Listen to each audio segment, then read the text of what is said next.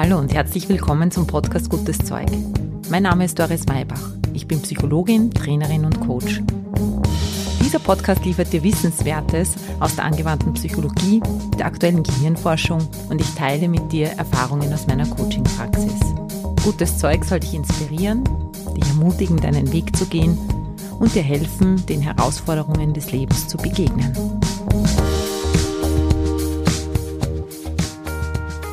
Hallo und herzlich willkommen zu einer neuen Ausgabe des Podcasts Gutes Zeug. In dieser außergewöhnlichen Situation der Corona-Zeit möchte ich mit dir heute über Resilienz sprechen. Wie kann man mit dieser Krisenzeit umgehen? Welche Haltung kann man gegenüber dem einnehmen, was jetzt gerade ist? Ich werde mit dir den Begriff der Resilienz ein bisschen erläutern und die Säulen der Resilienz mit dir durchbesprechen. Und am Schluss möchte ich wie immer mit dir eine Intervention machen, die dir dabei helfen soll, dich unterstützen soll, mit dieser Krise gut umgehen zu können und vor allem deine Resilienz zu stärken.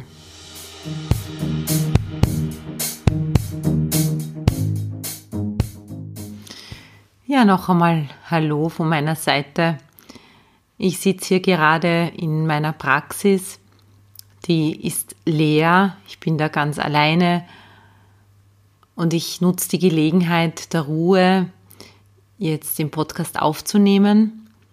Und ich habe heute so drüber nachgedacht, wie dankbar ich bin, dass ich dieses Medium jetzt auch zur Verfügung habe, weil es mir auf so fantastische Art und Weise ermöglicht, mit euch allen in Kontakt zu sein. Es ist eine Zeit, die wir überhaupt so noch nicht hatten. Und es liegt nahe, dass man in Krisenzeiten über das Thema Resilienz spricht, als Psychologin zumindest. Was ist Resilienz überhaupt? Was bedeutet dieses Wort? Resilienz ist eine Art Widerstandsfähigkeit. Man könnte fast sagen, sowas wie ein starkes seelisches Immunsystem. Wir Psychologen gehen davon aus, dass es eben nicht nur ein körperliches Immunsystem gibt, sondern auch ein seelisches Immunsystem. Der Begriff Resilienz kommt eigentlich aus dem Lateinischen und bedeutet so viel wie zurückspringen, abprallen. Also eben diese Widerstandsfähigkeit. Und eigentlich bedeutet es die oder beschreibt es die Toleranz eines Systems gegenüber Störungen. Das heißt, dass ein Gegenstand nach einer Außenwirkung wieder in seine ursprüngliche Form zurückfindet. Und das ohne Schaden genommen zu haben.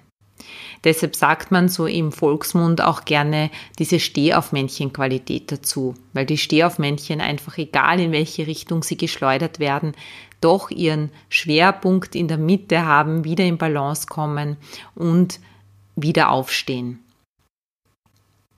Und das kennst du wahrscheinlich aus eigener Erfahrung oder Beobachtung. Menschen gehen ganz unterschiedlich mit Krisen um. Manche verzweifeln an einer Krise, sie verlieren ihren Lebensmut, sie mühen sich ab oder erholen sich auch nicht mehr von einem Schicksalsschlag oder von schwierigen Zeiten. Und andere, da glaubt man fast, naja, die sind vom Leben gebeutelt, aber eigentlich hat man so den Eindruck, sie gehen gestärkt aus Krisen hervor. Was ist da jetzt der Unterschied? Was sind die kritischen Faktoren, die den Unterschied ausmachen? Ob wir an Schicksalsschlägen, jetzt vielleicht auch an Krisen und unsicheren Zeiten verzweifeln, Angst haben, wie es weitergeht oder ob wir recht zuversichtlich in die Zukunft schauen können und vielleicht sogar gestärkt aus der jetzigen Krise hervorgehen können. Was ist da der Unterschied? Was sind die kritischen Faktoren? Das möchte ich dir heute erzählen. Dazu muss man wissen, dass Amy Werner, eine Psychologin in den 1970er Jahren, eine ganz interessante Längsschnittuntersuchung gemacht hat, um dem Phänomen Resilienz auf die Spur zu kommen. Bis dorthin gab es eigentlich fast nur Querschnittuntersuchungen und man konnte wenig darüber sagen, wie sich Resilienz eigentlich im Laufe der Zeit entwickelt. Sie hat in multiethnischen Familien und zwar deshalb, weil sie auf, der, auf einer hawaiianischen Insel in Kauai, ich hoffe, ich spreche das irgendwie richtig aus, wahrscheinlich nicht, aber auf jeden Fall auf einer hawaiianischen Insel, die so ähnlich heißt, Kinder untersucht. Die meisten dieser Kinder sind in ärmlichen Verhältnissen aufgewachsen und sie hat mit diesen Untersuchungen pränatal begonnen und hat die Kinder dann bis ins Erwachsenenalter hinauf begleitet. Und hat sich da eben angeschaut, welche Faktoren sind denn wichtig, damit ein Kind überhaupt Resilienz entwickeln kann. Ein wesentliches Ergebnis ihrer Langzeitstudie war, dass ein Drittel der Kinder trotz widrigster Umstände, trotz ärmlicher Verhältnisse, trotz oft, dass nicht die Eltern da waren für die Kinder und sie wirklich in, in verschiedensten schwierigen Situationen aufgewachsen sind, dass ein Drittel der Kinder unbeschadet, komplett unbeschadet aus diesen Umständen hervorgegangen ist. Und die Kinder waren dann natürlich auch besonders interessant äh, für sie. Was man herausgefunden hat, ist, wenn Kinder, trotzdem es vielleicht drunter und drüber geht in ihrem Leben, sie in Armut aufwachsen, sie mit Psychopathologien der Eltern auch zu tun haben, solange sie eine verlässliche Person über die Jahre haben, die für sie da ist, der sie sich anvertrauen können und die nicht einmal Teil der eigenen Familie sein muss. Das heißt, irgendwelche Vorbilder, an denen sich das Kind anhalten kann, dann ist es einer der größten Schutzfaktoren, um Resilienz entwickeln zu können. Du sitzt jetzt zu Hause und ich kann dir versprechen, auch du bist bereits resilient. Du kannst es gerne für dich überprüfen. Ich bitte dich, dass du kurz die Augen schließt und dann stell dir bitte vor, dass vor dir ein langer Streifen da ist, ein, wie ein großes Lineal, das dein Leben beschreibt, deinen Weg. Und du gut draufschauen kannst, als wärst du Biograf deines eigenen Lebens und von außen auf dein Leben schauen könntest. Und dann schau dir bitte mal deine Vergangenheit an, die Höhen und Tiefen, die du bereits erlebt hast. Schau auf deine Kindheit und Jugend, welche Menschen da zuverlässig für dich da waren. Wähle jetzt eine Bezugsperson, die dir einfällt, die dich gestärkt hat. Und dann schau dir bitte auch mal an, dass du nach jeder Tiefe, nach jeder Talsohle auch wieder aufgestanden bist und bereits persönliche, vielleicht auch wirtschaftliche, gesundheitliche oder partnerschaftliche Krisen überstanden hast. Und dann kannst du mal zu diesen Talsohlen schauen wie und was deine ganz persönliche Strategie war, Luft zu holen und wieder weiterzumachen. Nicht aufzugeben, sondern wieder aufzustehen. Auch wenn es in dem Moment vielleicht ganz aussichtslos ausgeschaut hat. Und es immer und immer wieder weitergegangen ist. Die Erika Bluha hat es einmal so schön gesagt, die hat ja auch ganz viele Schicksalsschläge schon erlebt. Unter anderem ist ihre Tochter Anna mit nur 37 Jahren ganz plötzlich verstorben. Und sie hat beschrieben, dass eines ihr immer am meisten geholfen hat, ein Bild. Sie ist in Österreich aufgewachsen mit einer Horde von Kindern, viele davon Burschen, und die haben sich den Spaß gemacht und sind immer wieder in den Fluss gegangen. Ich weiß jetzt nicht mehr, welcher Fluss das war, aber die haben sich immer wieder den Spaß gemacht, sich im Fluss treiben zu lassen und sich mit der Strömung hinunternehmen zu lassen vom Fluss. Und ja, dann war so eine Art Mutprobe, ob die Burschen es schaffen, auch wieder ans Ufer zu kommen und sie hatte immer Angst, dass sie untergeht. Wollte es aber auch probieren, sie wollte auch dazugehören. Und dann hat sie mal äh, einen Freund gefragt, also sie möchte mitmachen, was sie da beachten muss. Und dann hat er zu ihr gesagt, eines der wichtigsten Regeln ist, du darfst nicht anfangen zu strampeln. Du musst dich mit dem Sog, mit der Strömung mitnehmen lassen, bis du ganz unten bist, bis du am Boden des Flusses ankommst und dann musst du dich mit deiner ganzen Kraft abstoßen und so kommst du wieder hinauf. Und das hat sie dann gemacht. Für sie hat sie in diesem Interview damals gesagt, war das ein Leitfaden durch ihre Tiefen hindurch, dass sie sich nicht gewehrt hat, nicht begonnen hat zu strampeln und Widerstand geleistet hat gegen die Strömungen des Lebens, sondern sich mitnehmen hat lassen bis ganz hinunter und treiben hat lassen auch eine Zeit lang. Und dann hat sie wieder mit viel Kraft den Umkehrschwung, die Kehrtwende geschafft und ist wieder gut an Land gekommen. Vielleicht hast du es ähnlich gemacht, vielleicht war deine Strategie bis jetzt eine andere. Auf jeden Fall war sie erfolgreich. Und dann kannst du die Augen wieder aufmachen, denn jetzt gehen wir daran, diese Möglichkeiten, diese Strategien, die du vielleicht in der Vergangenheit recht intuitiv für dich angewandt hast, um aus einer Krise wieder herauszukommen, jetzt noch mehr in ein System zu kriegen, dass du jetzt, wenn die Corona-Zeit noch andauert, aber auch danach mit der Zeit der Ungewissheit, mit der Zeit der Krise gut umgehen kannst. Das heißt, so ein Gerüst hast, an dem du dich auch entlang handeln kannst. So ein paar Punkte, die dir Orientierung geben, wie du so Schritt für Schritt die Leiter wieder erklimmen kannst. Egal wie deine ganz persönliche Krise aussieht, es wird wahrscheinlich so sein, dass du diese Zeit jetzt auch als krisenhaft erlebst. Und dafür möchte ich dir so ein paar Anhaltspunkte geben, die du trainieren kannst und die dir auch helfen können, wieder Zuversicht zu bekommen. Denn zwischen Reiz und Reaktion gibt es einen Raum. Und in diesem Raum hast du die Freiheit und die Macht, deine Reaktion zu wählen. Und in dieser Reaktion liegt dein Wachstum und deine Freiheit. Diesen schönen Gedanken habe nicht ich erfunden, sondern Viktor Frankl. Du kennst ihn wahrscheinlich, den Begründer der Logotherapie. Ich habe ihn, glaube ich, auch schon mal erwähnt, der im KZ gelandet ist und der danach dieses wunderbare Buch Trotzdem Ja zum Leben sagen, das ich dir jetzt auch nochmal ans Herz legen möchte. Es ist ein wirklich sehr schönes Buch, geschrieben hat, dass wir uns unsere innere Freiheit durch nichts und niemanden auf der Welt wegnehmen lassen brauchen. So, ich fasse für dich jetzt kurz die Erkenntnisse des Gesagten zusammen.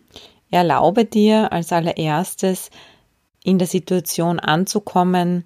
Auch eine Schockstarre ist erlaubt am Anfang und ganz natürlich. Du darfst dich auch mitnehmen lassen von deinen Gefühlen. Du darfst auch trauern um all das, was jetzt nicht passiert ist, was du dir gewünscht hättest, was passiert. Gesteh dir das ein lass das zu und wehr dich auch nicht dagegen. Lass dich richtig auch mitnehmen von dem, ja, es ist jetzt so und es ist bedauerlich. Und dann fasse neuen Mut. Und jetzt kommen wir zur Resilienz.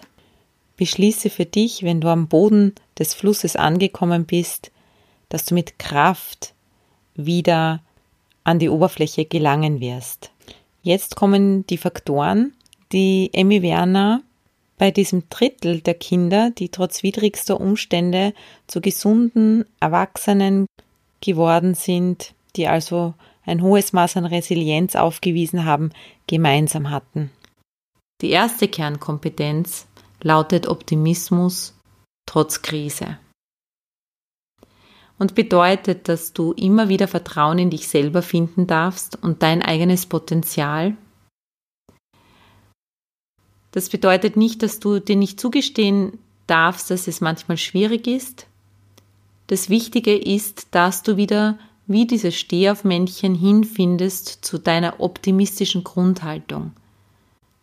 Da kann dir helfen, an all die schon überwundenen Krisen in deinem Leben zu denken, die bereits vorbei sind und wo sicher auch Augenblicke gegeben hat, wo du dir nicht vorstellen hast können, dass du jemals gut da wieder rauskommst. Optimismus heißt jetzt nicht, dass du die rosarote Brille aufsetzen musst und alles andere negieren musst. Das ist es nicht.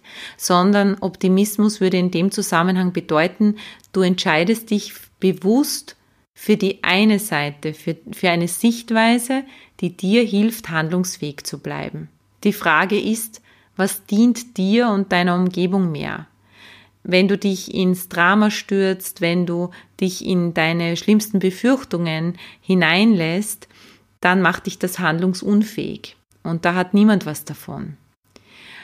Ja, es stimmt, es könnte auch, könnten auch Szenarien entstehen, die wir uns alle nicht wünschen. Aber sich mit denen zu beschäftigen und die Aufmerksamkeit dorthin zu wenden, nährt diese Szenarien.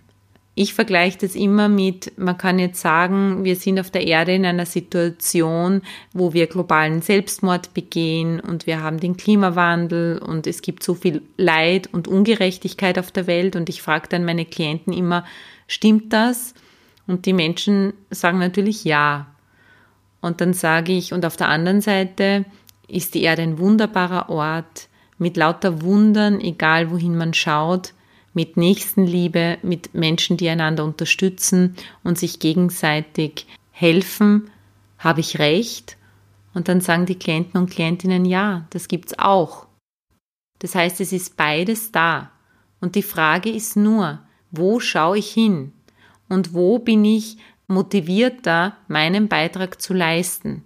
Möchte ich meine Aufmerksamkeit dorthin lenken, wo ich selber in diese Hilflosigkeit komme, wo mich alles über so überwältigt, wo mich das Schlimme so überwältigt, dass ich wie paralysiert bin? Oder sehe ich den, oder sehe ich die Erde als wunderbaren Ort, den es zu erhalten gilt? Und wo ich gefragt bin, meinen Beitrag zu leisten, um diesen schönen Ort zu erhalten. Ja, und da sagen dann die meisten Menschen, ich möchte das Zweitere. Und ich denke, dass du das auch möchtest, sonst wärst du wahrscheinlich gar nicht hier. Ich werde dir übrigens alle Kernkompetenzen in die Shownotes schreiben, dann brauchst du jetzt nicht mitschreiben. Der zweite Punkt ist Akzeptanz erreichen. Nimm die Situation so an, wie sie ist. Es ist nur eine temporäre Situation. Situationen bleiben nie gleich. Situationen sind wie Gefühle, sie sind vergänglich, sie sind flüchtig. Es bleibt nicht so, alles ändert sich, das Schöne bleibt ja auch nicht für immer, aber auch diese Krisensituation bleibt nicht für immer. Der Zukunftsforscher Matthias Horks hat jetzt kürzlich in einem Interview gesagt, dass einer der Sätze, der ihm immer wieder am meisten hilft, der ist, es gibt immer eine Zukunft. Und sich dessen bewusst zu machen, ich habe es in meiner vorigen Podcast-Folge auch schon in der Meditation gehabt als Teil der Meditation, denke die Situation aus der Zukunft zurück. Das heißt, geh in die Zukunft, zehn Jahre in die Zukunft, schau zurück auf das Jetzt und kreiere dann, was diese Krisenzeit für dich auch möglich gemacht hat. Im positiven. Und so kreierst du, die Techniker sagen Reverse Engineering, man geht vom Ergebnis, von einem gewünschten Ergebnis aus, schaut zurück und schaut dann, welche Schritte sind jetzt notwendig in der Krise, damit es gut weitergeht. Nummer drei ist die Lösungsorientierung. Fokussiere darauf, was du verändern kannst. Fokussiere auf deine innere Freiheit. Genauer gesagt sind es vier Dinge, die dir niemand nehmen kann, wie du bewertest, was da ist, welche Gedanken du zu dem hast, was da ist, welche Gefühle mit diesen Gedanken kommen und welche Aktionen du setzen möchtest. Auf dieser Ebene kannst du handeln, auch wenn du noch nicht weißt, wie es jetzt inhaltlich weitergeht oder genau terminlich oder zeitlich weitergeht. Die vierte Kernkompetenz lautet, die Opferrolle verlassen. Seh dich jetzt nicht als Opfer deiner Umstände, Wir alle sind so aufgewachsen, dass wir ein Recht darauf haben, in Freiheit zu leben, dass wir ein Recht darauf haben, unsere Lokale zu haben, weggehen zu können, öffentlichen Verkehr nutzen zu dürfen, ein gutes Gesundheitssystem zu haben. Und jetzt wird uns vieles von dem weggenommen, scheinbar. Es wird ja nicht weggenommen, sondern zu unserem Schutze. Trotzdem fühlt sich's an, wie es wird uns weggenommen, weil es im Moment nicht verfügbar ist. Und jetzt könnte man leicht in die Opferrolle gehen. Für wen tut man das und was, auf, worauf muss man verzichten und welche Nachteile hat man? Und das ist natürlich auch ein Aspekt, der stimmt, nur er hilft dir nicht. Die Bewertung, dass du ein Opfer bist, hilft dir nicht, in deine Handlungsfähigkeit zu kommen. Opfer sein bedeutet immer hilflos sein und bedeutet immer bedürftig sein. Und in dem Moment, wo du in die Bedürftigkeit gehst, wartest du. Wartest du, dass jemand anderer kommt und dir hilft. Und jetzt könnte es sein, dass die Hilfe nicht so daherkommt, wie du sie dir wünschst. Und dann musst du bleiben, wo du bist. Und das ist relativ ungünstig für dein Fortkommen und auch um wieder aufzustehen. Deshalb verlass die Opferrolle und geh in deine Selbstwirksamkeit. Mir fällt dazu die Geschichte vom Oliver Brendel ein. Da gab es mal eine uralte Doku-Reihe bei Bayern Alpha unter dem Titel ist Stärke erlernbar. Und da hat ein Mann namens Oliver Brendel erzählt, dass er plötzlich von einer Krankheit befallen wurde. Und zwar ist es eine Krankheit, ein Syndrom, bei dem man in kürzester Zeit gelähmt wird und zwar der ganze Körper bis hin zur Atmung und zur Schluckmuskulatur. Man verliert also die Kontrolle über den Körper und er hat es so beschrieben, dass er innerhalb von zehn Tagen komplett gelähmt war. Er war damals 42 Jahre alt und ist dann dort gelegen und man hat nicht genau gewusst, wie es weitergeht. Er konnte sich nicht bewegen, er konnte noch denken, aber er hatte sogar Beschwerden mit der Atmung und mit dem Schlucken. Man kann sich vorstellen, dass das furchtbar war. Das hat er dann auch so beschrieben. Nach seinem gedanklichen Prozess oder was ihm da geholfen hat, gefragt hat er gemeint, er hat sich immer wieder gesagt, selbst wenn er zu 99 Prozent niedergeschlagen war und nicht gewusst hat, wie es weitergeht, ein Prozent von ihm ungefähr hatte immer die Hoffnung, wieder fröhlich zu werden und zu glauben, dass alles wieder gut wird. An diesem einen Prozent hat er sich festgehalten und hat immer wieder seinen Geist dorthin ausgerichtet, es besteht Hoffnung. Glücklicherweise war es dann auch so, dass die Lähmung schrittweise auch wieder vergangen ist. Dazu gibt es ein Sprichwort von Willy Brandt, er hat mal gesagt, es gibt kaum eine hoffnungslose Situation, solange man sie nicht als hoffnungslos akzeptiert. Der fünfte Punkt ist, übernimm Verantwortung, statt Sündenböcke zu suchen. Menschen haben ein großes Bedürfnis, jemanden die Schuld für das zu geben, was passiert.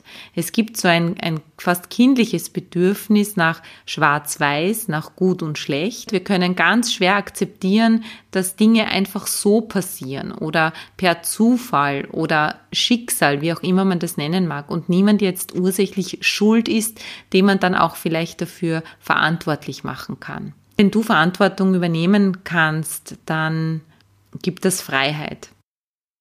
Mit Verantwortung übernehmen ist jetzt nicht gemeint, dass du für die Situation Verantwortung übernimmst, wie sie ist, sondern nur für deinen Bereich wieder, für den du verantwortlich sein kannst. Du bist natürlich nicht für die Krise verantwortlich, das ist eine von außen zugeführte Krise, aber du bist dafür verantwortlich wiederum, wie du jetzt weitermachst, ob du den Kopf in den Sand steckst oder nicht. Ich habe vor einiger Zeit ein Buch gelesen von der Suhal Soyan.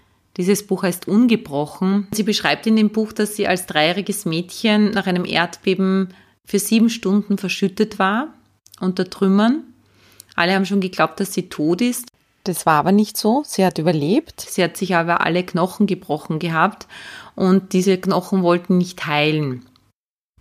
Und aufgrund dessen wurde sie dann nach Deutschland geschickt da ist sie dann gelegen, ohne Eltern, ohne die Sprache zu kennen, Ja, und sie war drei Jahre auf der Orthopädie und sie war dort auf sich gestellt. Die Eltern sind alle paar Wochen mal gekommen und irgendwann sind sie draufgekommen, warum diese Knochen nicht heilen wollten, dass sie nämlich an der Glasknochenkrankheit leidet.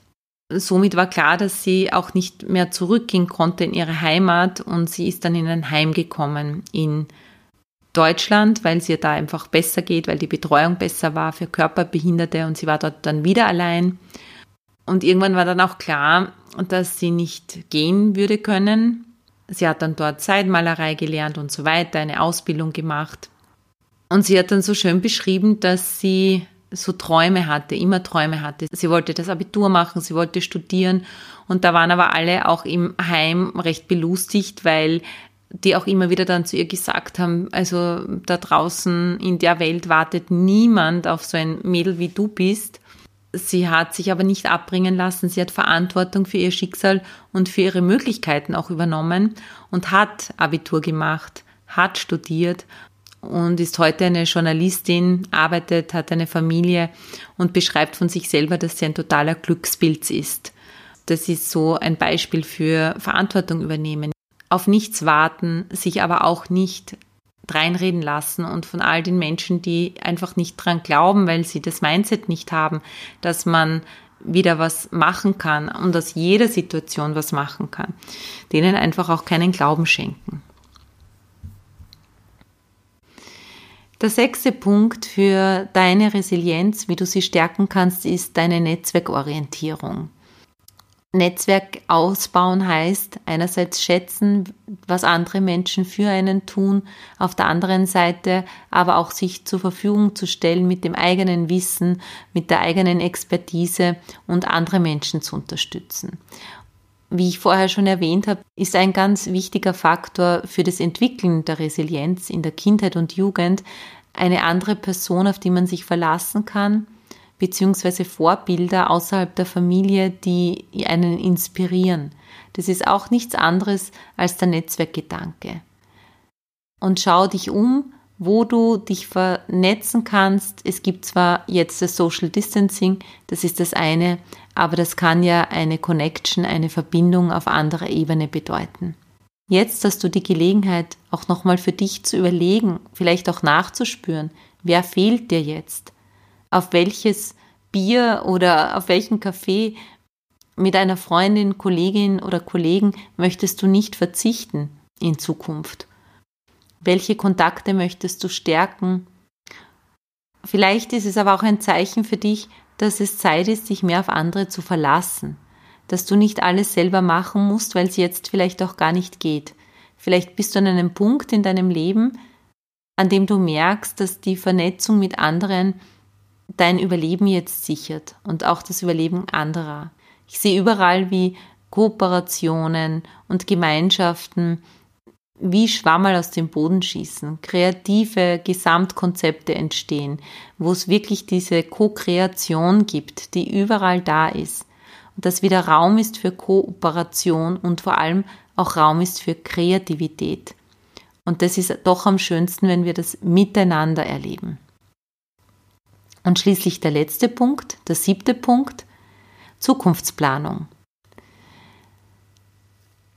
Hier ist es wichtig, dass du als jemand, der nicht in den Widerstand geht und nicht mit der Situation haderst, eindeutig im Vorteil bist.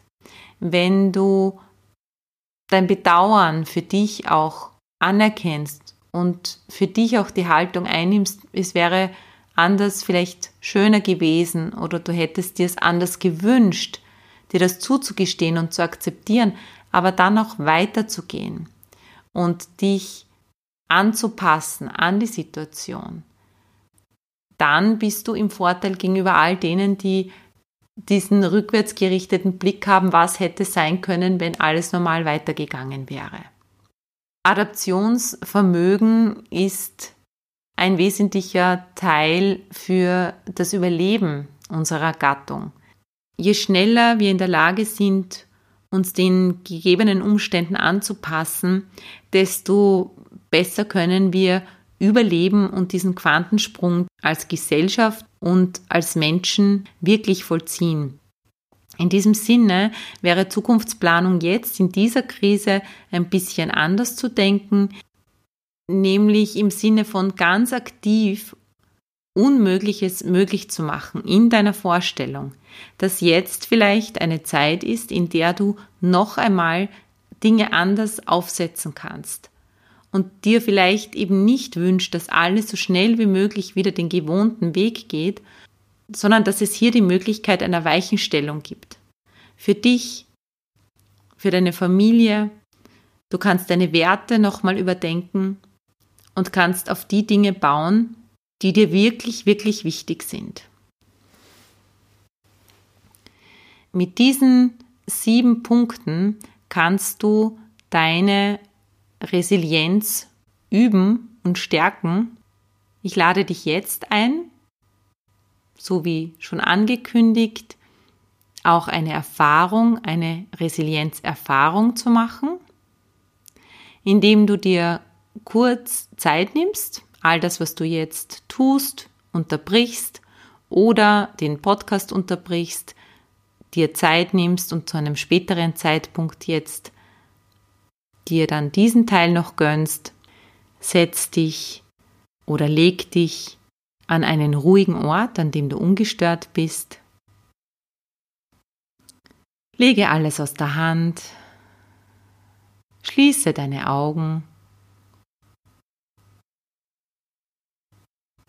und geh mit ein paar tiefen Atemzügen deine Aufmerksamkeit im Außen immer mehr und mehr nach innen zu dir. Spüre deinen Körper.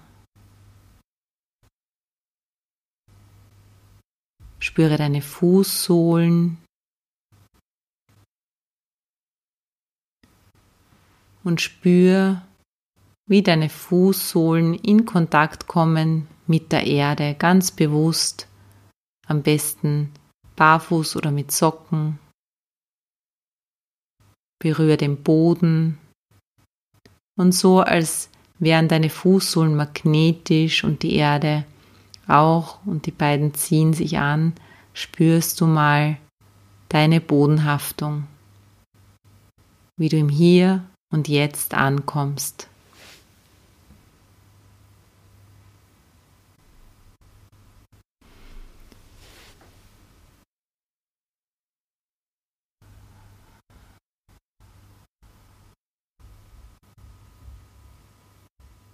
Und spüre, dass du da bist. Und lass dich mit den nächsten Atemzügen noch tiefer zu dir selber bringen.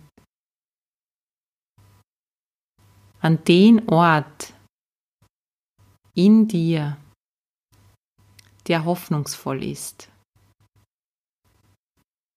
Zu dem Punkt in dir, von dem Camus einmal gesagt hat, Mitten im Winter habe ich erfahren, dass es in mir einen unbesiegbaren Sommer gibt. Und genau zu diesem unbesiegbaren Kern, zu dieser Lebenskraft, die in dir da ist, genau dorthin findest du jetzt mit den nächsten Atemzügen.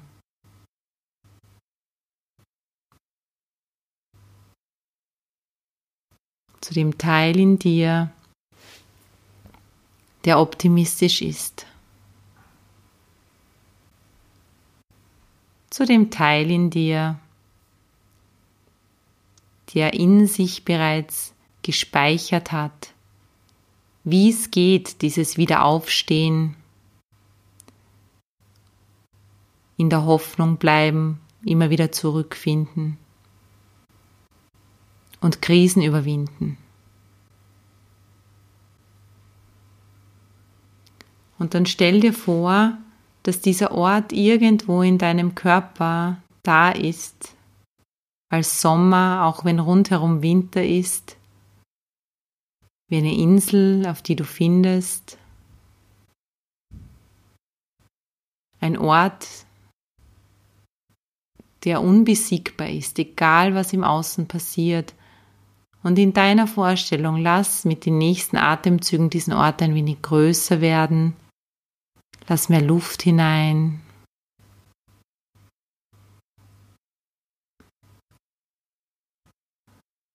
Gesteh dir zu, dass dieser Ort sein darf, erlaub ihn dir. In diesem Ort auch dein Vertrauen wohnt in dich selber.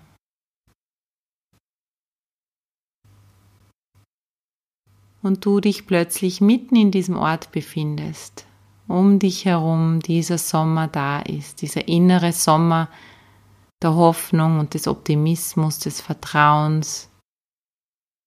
Genau der Teil, der dich auch durch alle vergangenen Krisen bereits geführt hat.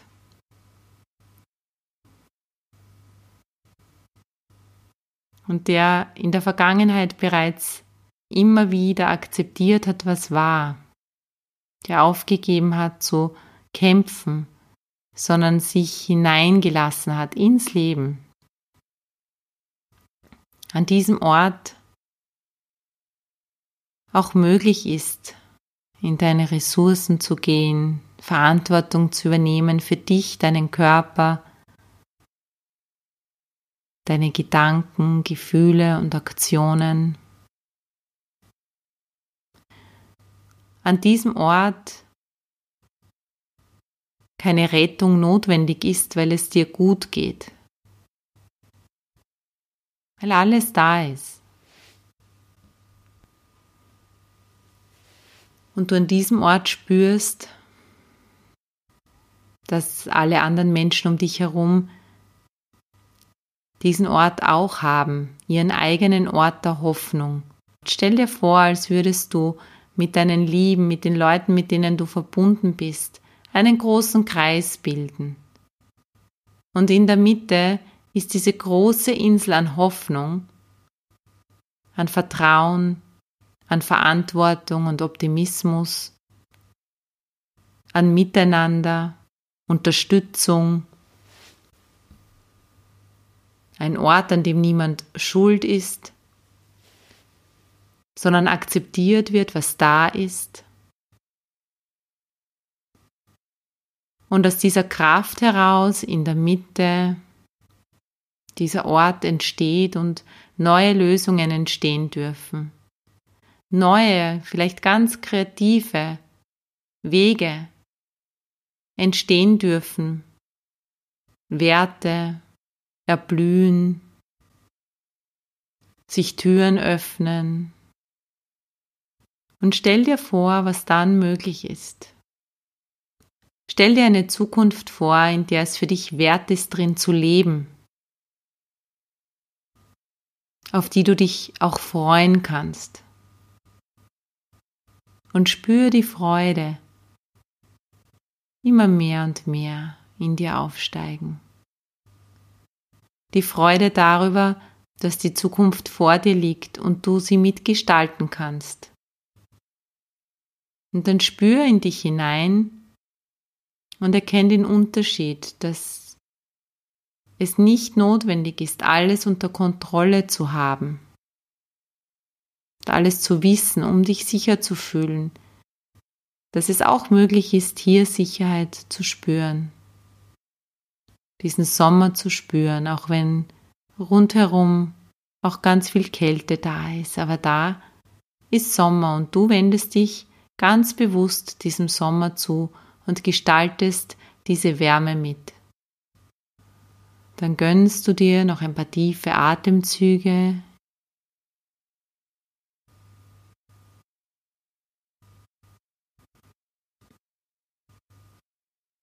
Und lass dir einfallen, was du heute tun kannst, denken kannst und fühlen kannst, um deine Resilienz zu stärken und zu fördern, deine Widerstandsfähigkeit.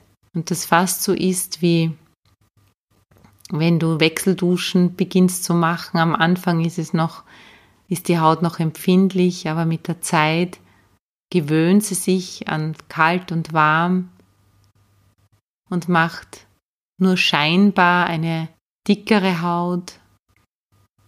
In Wahrheit ist sie besser durchblutet und gesünder. Und genauso ist es mit der Resilienz. Wenn von außen mal die kalte Dusche kommt, dann geht es auch wiederum um deine innere Wärme. Und dann gibt es dieses Wechselbad und daraus entsteht neue Durchblutung, Zellerneuerung, ein Prickeln in deinem Leben. Und das wünsche ich dir. Jetzt komm mit den nächsten Atemzügen wieder in deinem Wohnzimmer, Schlafzimmer, wo auch immer du gerade bist, an, öffne die Augen und spüre dieses Kribbeln richtig in deinem Körper, überall, wie wenn du kalt warm geduscht hättest.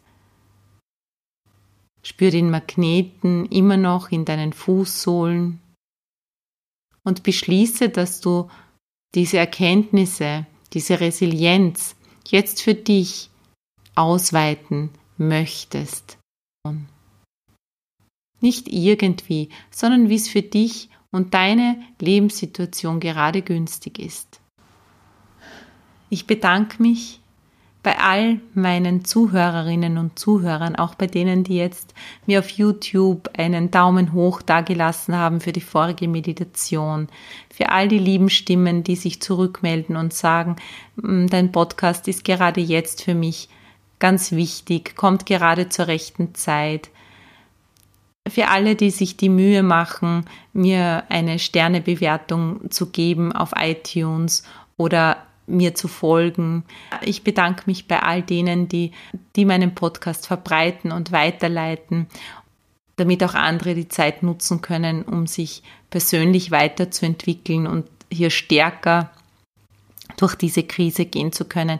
Ich bedanke mich bei euch allen. Das ist alles ein wichtiger Beitrag, der mich auch motiviert, mich immer wieder hinzusetzen, auch zur späten Stunde und meine Gedanken mit euch zu teilen. Ich hoffe, es ist hilfreich und wenn, dann ist es einfach schön, wenn da auch was zurückkommt und wenn ich das einfach höre, dass Menschen das auch schätzen. Ich wünsche dir eine gute Zeit. Finde immer wieder zu deinem Optimismus zurück. Wir hören uns nächste Woche. Bis dahin alles, alles Liebe. Deine Doris. Baba.